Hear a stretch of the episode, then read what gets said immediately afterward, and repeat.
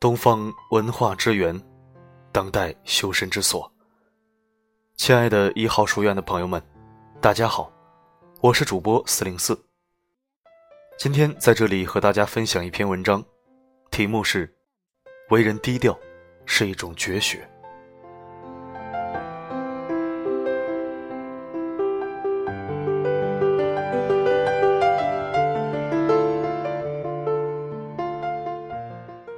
大事者和沽名钓誉之辈，真正的强者和故弄玄虚的人，他们之间只差低调二字。《菜根谭》中有一句话：“地低成海，人低成王。”一个“低”字，却演绎出了深厚的境界，以及风范和哲学。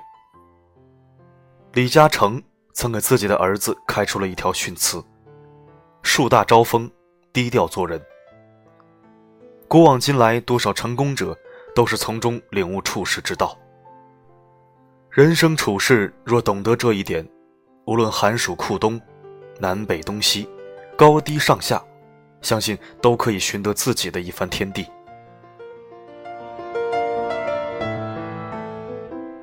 低调是攻城不居的莫测。胜者无名，大者无形。真正的强者总是莫测高深，不显山不漏水，默默耕耘，苦心孤诣，直至成功。甚至成功以后，这样的人也不喜欢张扬名利，而是继续探索，寻求新的突破。这才是低调而强硬的强者。其实，做一个低调的强者并不难，甚至比做一个张扬的强者更为简单。三国时，诸葛亮对蜀国居功至伟，刘备本想以皇位相让，但诸葛亮谨守蜀臣本分，低调做人，而正是他的攻城不居，让后人敬佩不已。低调，是藏锋守拙的隐忍。为什么鹰立如睡，虎行似病？因为真正的强者总是喜欢藏锋守拙，待机而发。在别人面前表现出来的更多的是大智若愚、大巧若拙的一面。我们往往因为人际的因缘、财务的筹集、时机的适当，而需要等待。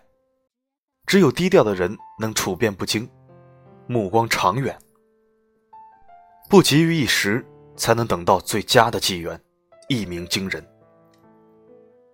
低调是居高位者的原则。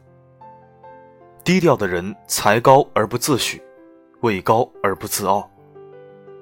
一个人大出风头，就会遭致打击；一个人过分追求完美，反而会遭到挑剔和批评。大多数的人能够同情弱者，却敌视比自己强的人；能够认同踏踏实实做事的人，却讨厌那些张扬跋扈的人。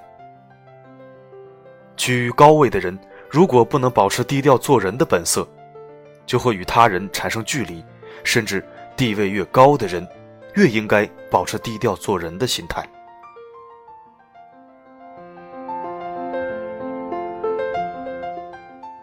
低调是韬光养晦的智慧。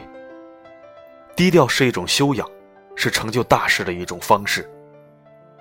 盲目的张扬自己的本事，亮出全部的看家本事，正如技穷的黔驴。让真正具有本事的老虎一口吃掉。这些人往往私心杂念太重，名利思想太浓，如果事业不成就可能会身败名裂。而有的人却选择韬光养晦，不让自己的锋芒太露，自己的学识与能力不到，更不会轻易追求自己气量之上的名利，而是默默养身积厚，让每一次的成功都水到渠成。低调是修身养性的境界。低调做人，还意味着你必须丢掉一些东西，比如身份感、优越感、尊贵感、荣誉感等等。低调不是压抑自身的欲望，而是自然而然修养品性。路径窄处留一步与人行，滋味浓的减三分让人尝。能为人着想，能顾全大局。能合作共赢，更进一步让自己拥有超脱欲望、淡泊名利的胸襟。如此，方能看到更高的人生境界。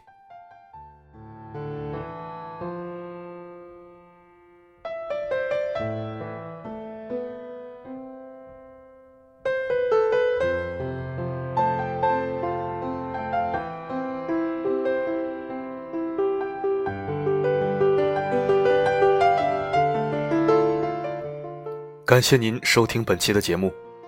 如果你想聆听更多国学经典美文，欢迎关注一号书院。如果想听到更多我的声音，可以微信搜索“四零四声音面包”。好的，今天的播送就到这里，下期再会。